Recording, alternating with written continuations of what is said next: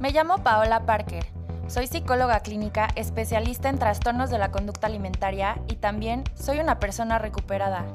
Me dedico a hablar sobre salud mental, desmitificar e informar a las personas a través de la psicoeducación para quitar tabús y dar herramientas a todo aquel que quiera convertirse en su mejor versión. Este espacio lo he creado para ti, para que sepas que no estás solo y la recuperación es posible, no importa qué tan grande sea tu batalla.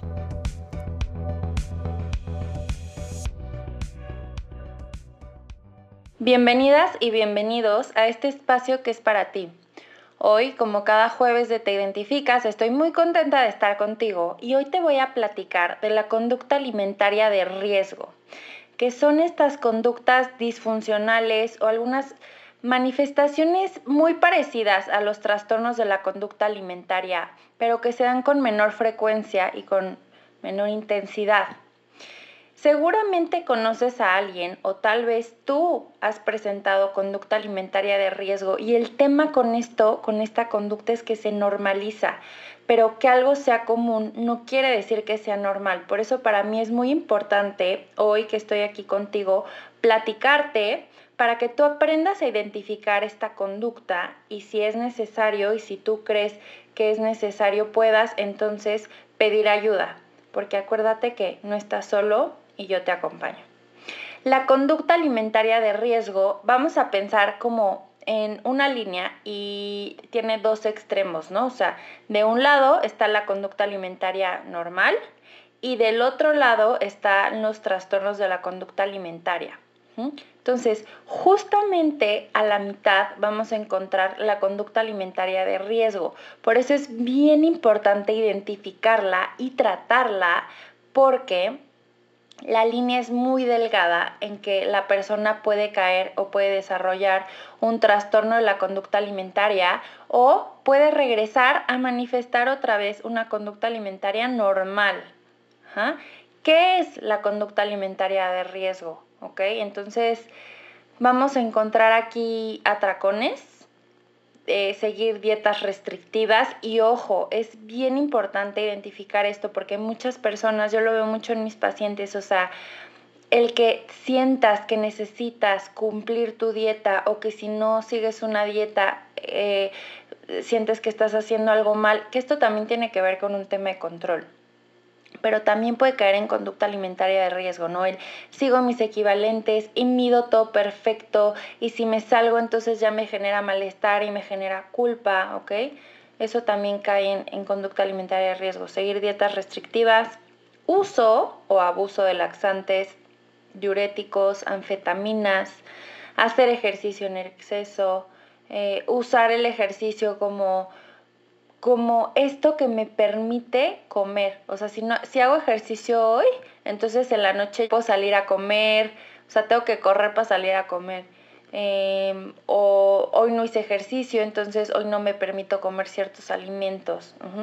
Obviamente conductas compensatorias como el vómito autoinducido, prácticas de ayuno, y lo que los va a caracterizar a estas conductas alimentarias de riesgo es que van dirigidas para controlar o reducir el peso corporal y que vienen desde un miedo intenso a ganar peso, ¿ok?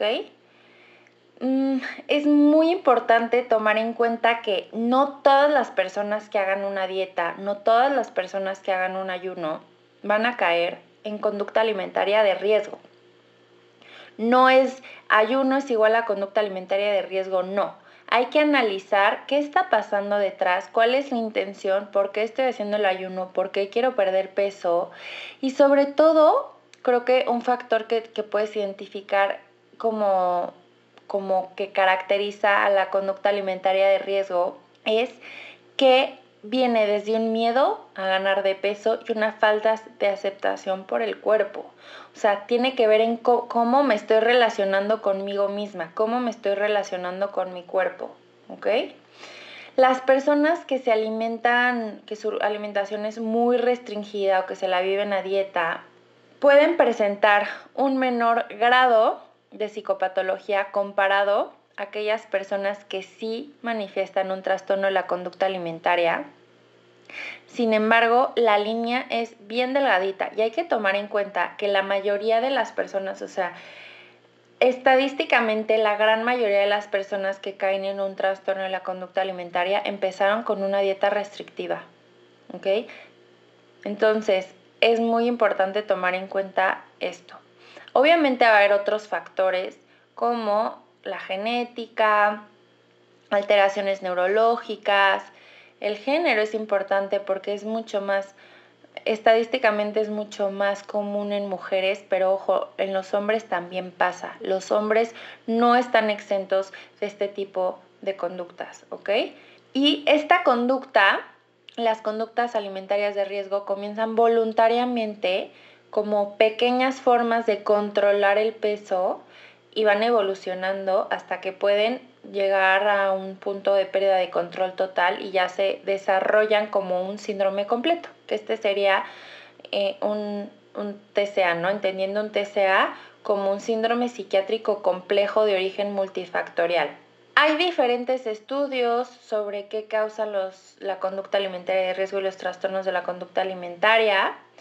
Eh, el origen es multifactorial, entonces no se puede hablar como de una causa específica, pero sí es importante tomar en cuenta lo que te, te platicaba hace ratito, ¿no? los factores genéticos, neurológicos, la etapa de la vida, los adolescentes son mucho más propensos a manifestar este tipo de conductas, factores psicológicos, sociales, em, estado de ánimo, el autoestima, autoconcepto, la insatisfacción corporal es mm, aquí un factor que debe influir mucho, el culto al cuerpo, si se tiene eh, un gran eh, valor por la delgadez, ¿ok? Entonces hay muchas causas de estos trastornos y no podemos estudiarlo desde un solo enfoque, ¿ok? Es importante tomar en cuenta que son patologías, bueno, la conducta alimentaria de riesgo no es una patología como tal, ¿eh? pero ya hablando ahorita del TCA, el, origen de, los, de la conducta alimentaria de riesgo y los TCA son, se tiene que ver desde un contexto o desde un enfoque, mejor dicho, biopsicosocial, ¿ok? Porque es multifactorial. ¿Por qué es importante que te platique de esto? Porque muchas de estas conductas, como te dije anteriormente, son normalizadas, son incluso justificadas, ¿no? O sea, ay, bueno, es que yo ayuné hoy porque ayer cené muchísimo, entonces pues bueno, hoy me salto el desayuno y no pasa nada, o sea, no, no es algo malo, o sea, X. Y no, o sea, sí pasa, es que esto va escalando. Es muy importante identificar este tipo de conductas, ¿no? O bueno, es que me siento mal si no hago ejercicio, entonces pues hago ejercicio para en la noche poder comer. O si ya sé que en la noche voy a salir a cenar con mis amigas, entonces pues en la mañana tal vez no le meto tortilla a mi desayuno. Y híjole, hay una línea muy delgadita entre es una forma en la que simplemente me cuido, entre comillas, en la que simplemente soy consciente y me estoy haciendo daño, me estoy restringiendo, me estoy el mensaje que le estoy dando a mi cuerpo y que me estoy teniendo hacia mí misma es no merezco no soy merecedora de los alimentos, necesito ganarme la comida. Necesito condicionar la forma en la que como para que mi cuerpo, para moldear mi cuerpo, para que se vea de cierta forma en la que yo creo que solo así soy digna y soy merecedora. Entonces, híjole, está bien fuerte esto, ¿no? Las conductas alimentarias de riesgo son una manera de alcanzar el ideal de delgadez que se promueve socialmente. ¿Por qué le damos peso? Y esto ya lo he hablado muchas veces. ¿Por qué le damos tanto peso a la delgadez? ¿Por qué le damos tanto peso en cómo se ven nuestros cuerpos? Nuestros cuerpos son una experiencia, nuestros cuerpos son la forma que tenemos para vivir, para existir, para mm, experimentar. Nuestros cuerpos no nos definen. No, la forma en la que te ves no dice nada de quién eres y esto ya te lo he dicho en otras ocasiones, tu peso es lo menos interesante de ti. ¿Cuántos años, cuánto tiempo inviertes en lo que pesas? En cada, ¿no estás cansado ya de irte a dormir y pensar en cada cosa que comiste durante el día y pensar entonces si eso que comiste te da derecho a sentirte bien y dormirte tranquilo o sentirte más mal y tener remordimiento y pensar cómo vas a compensar mañana y entonces me tengo que despertar más temprano, hacer más ejercicio o mañana ya no como pan o mañana como pura ensalada. ¿No estás cansado? Creo que es muy importante que hagas un ejercicio de conciencia, de introspección y seas muy honesto contigo mismo, contigo misma. Este ejercicio específicamente es para ti, solamente para ti, pero realmente ponte a pensar cómo te estás relacionando con la comida, cómo te estás relacionando con tu cuerpo, cuáles son las creencias que tienes acerca de la comida, cuáles son las creencias que tienes sobre tu cuerpo. Como profesionales de la salud, también, si aquí hay algunos nutriólogos, psicólogos de la salud en general, es muy importante hacer un buen diagnóstico diferencial y poder identificar si es la persona cae como conducta alimentaria de riesgo o si se está desarrollando ya o si ya se manifestó el trastorno de la conducta alimentaria. El diagnóstico diferencial es clave en el tratamiento y también identificar maestros, mamás, identifiquen si encuentran conducta alimentaria de riesgo en los adolescentes, en los niños, en sus compañeros, o sea, en las personas que tienen cercanas, porque una conducta alimentaria de riesgo, si se atiende a tiempo, es como les decía hace un, hace un momento, ¿no? O sea, imaginemos esta línea, de un extremo está la conducta alimentaria normal, entre comillas, eh, de otro lado está la, los TCA, o sea que ya, ya es la conducta alimentaria patológica, y la conducta alimentaria de riesgo está en medio. Entonces, ¿qué importancia es la detección temprana de estas conductas para poder tener un abordaje a tiempo? ¿Mm? Creo que hoy en día una de las deficiencias que tenemos es la importancia de la detección para como prevención también de un TCA, porque se normaliza, entonces no me voy a cansar de repetir esto, dejemos de normalizar conducta alimentaria de riesgo, dejemos de normalizar conducta alimentaria de riesgo, aguas con llamarle ayuno intermitente a tu conducta alimentaria de riesgo o incluso un TCA, ¿no? Como te he platicado ya en otros episodios, hay un tipo de bulimia que es la bulimia no purgativa, y que la persona no utilice el vómito o el uso de laxantes como, como conducta compensatoria, y, pero sí se utiliza el ejercicio en exceso o el ayuno. Entonces, aguas, es, la línea es muy, muy, muy delgadita. Y ahora quiero darte como algunas herramientas, ¿no? Si ya hiciste este ejercicio de introspección, cómo me estoy relacionando yo con la comida, cómo me estoy relacionando yo con mi cuerpo, identifico que tengo alguna conducta alimentaria de riesgo, ¿cómo puedo empezar a trabajar esto? ¿Ok? ¿Qué hago si me da miedo comer? ¿De dónde viene ese miedo? ¿Qué hago si me da culpa comer? Entonces pregúntate, ¿miedo a qué? ¿Cuál es el miedo? Miedo a engordar, miedo a hacerle daño a mi cuerpo, porque también eh, tenemos eh, como parte de los trastornos de la conducta alimentaria la ortorexia, ¿no? Por ejemplo, que es la obsesión patológica por los alimentos que la persona considera saludables. Y entonces es bien delgadita la línea de una conducta alimentaria de riesgo y un trastorno de la conducta alimentaria y de una persona que, que pues quiere cuidarse, entre comillas, y que es saludable, entre comillas. ¿Cuál es la diferencia? Y lo que yo te diría que la diferencia es desde dónde lo hago, desde dónde me relaciono con mi cuerpo. Es muy diferente si yo me como un plato lleno de verduras, porque realmente amo mi cuerpo y quiero nutrirlo, Así yo me como un plato lleno de verduras porque no me permito comer otra cosa y porque tengo la creencia de que soy gorda y tengo que enflacar y si no enflaco nadie me va a querer o me da miedo engordar y entonces pues no me puedo comer la, no sé, la hamburguesa y me como las verduras, pero en verdad yo me quiero comer la hamburguesa, o sea, tú sabes muy bien si estás aquí, si me estás escuchando, es porque pues probablemente hay algo de este tema que te interesa, con lo que te identificas. Y es por eso que quiero empezarte a dar algunas herramientas para moverte del lugar. primero identifica la conducta. ¿Qué es lo que estoy haciendo? ¿Cómo me estoy relacionando? Ya que tienes eso identificado, entonces ya me puedo mover del lugar. Lo primero que tienes que hacer es darte el permiso incondicional de comer lo que tú quieras. Permiso incondicional de comerte lo que tú quieras. Y ya sé que te va a dar miedo.